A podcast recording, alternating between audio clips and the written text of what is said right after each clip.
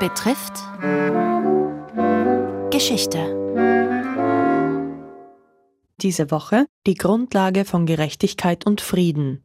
75 Jahre Allgemeine Erklärung der Menschenrechte. Teil 1. Der Schutzgedanke entsteht.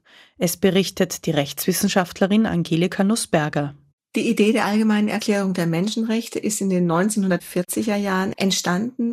Die Zeit des Krieges, die Zeit des Schreckens. Es war aber gleichzeitig auch die Zeit der Hoffnung nach dem Ende des Krieges, als man die Hoffnung hatte, dass sich alles neu gestalten würde. Die Vorgeschichte war die sogenannte Atlantikcharta, die Churchill und Roosevelt miteinander ausgearbeitet haben. Sie haben sich auf dem Atlantik, also fern vom Kriegsgeschehen, auf einem Schiff getroffen und in einer Reihe von Punkten festgelegt, wie eine neue Weltordnung nach dem Ende des Krieges aussehen sollte. Und in diese Vorstellung, in diesen Plan haben sie auch die berühmte Formel aufgenommen, Freedom from Fear and Want, Freiheit von Angst und Not. Das ist das Grundelement, das dann auch in der allgemeinen Erklärung der Menschenrechte orientierunggebend war. Der ganze Prozess begann mit der Ausarbeitung der Charta der Vereinten Nationen am 26. Juni 1945. Mit dieser Charta werden die Vereinten Nationen geschaffen als neue internationale Organisation. In der Präambel werden die Menschenrechte erwähnt. Da heißt es, unser Glaube an die Grundrechte des Menschen, an Würde und Wert der menschlichen Person, an die Gleichberechtigung von Mann und Frau. Aber man zählt die Menschenrechte nicht auf, man erklärt nicht, was man darunter versteht, man weist nur darauf hin, dass sie grundlegend sind. Es wird auch eine Förderverpflichtung aufgenommen und es wird auch vorgesehen, dass eine Kommission eingesetzt werden könne, die dann eine entsprechende Erklärung oder einen entsprechenden Vertrag ausarbeitet.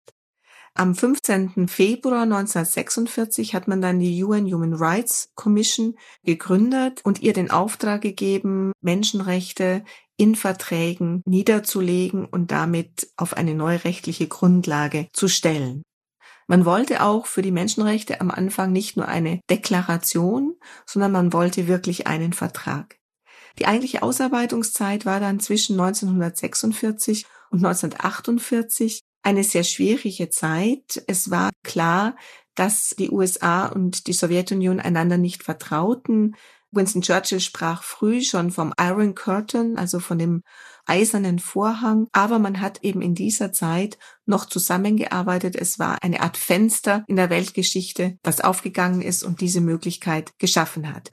Bei den Verhandlungen federführend war Eleanor Roosevelt. Sie war die Witwe des US-amerikanischen Präsidenten Roosevelt und wurde von dem nachfolgenden Präsidenten Truman in dieser Funktion eingesetzt.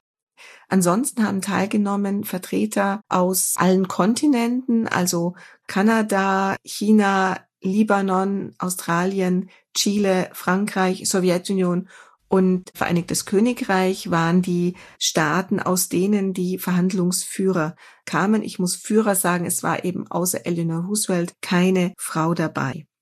Die Erklärung, die man am Schluss ausgearbeitet hat, war im Gegensatz zur Europäischen Menschenrechtskonvention kein bindender Vertrag, den man hätte ratifizieren können. Außerdem die allgemeine Erklärung der Menschenrechte soll für alle Menschen gelten, auch für diejenigen, die zu der Zeit noch in Kolonien lebten. Sie ist viel umfassender als die Europäische Menschenrechtskonvention, da auch soziale Rechte mit einbezogen sind, die die Europäische Menschenrechtskonvention nicht erfasst. Andererseits gibt es eben keinen Kontrollmechanismus, weil es ja nur eine Erklärung ist. Sie hörten den ersten Teil der Reihe Die Grundlage von Gerechtigkeit und Frieden, die allgemeine Erklärung der Menschenrechte. Erzählt von Rechtswissenschaftlerin Angelika Nussberger, Direktorin der Akademie für europäischen Menschenrechtsschutz an der Universität Köln. Der zweite Teil der Reihe widmet sich den Verhandlungen zu diesem Dokument. Gestaltung Barbara Wolfing, Redaktion Robert Weichinger.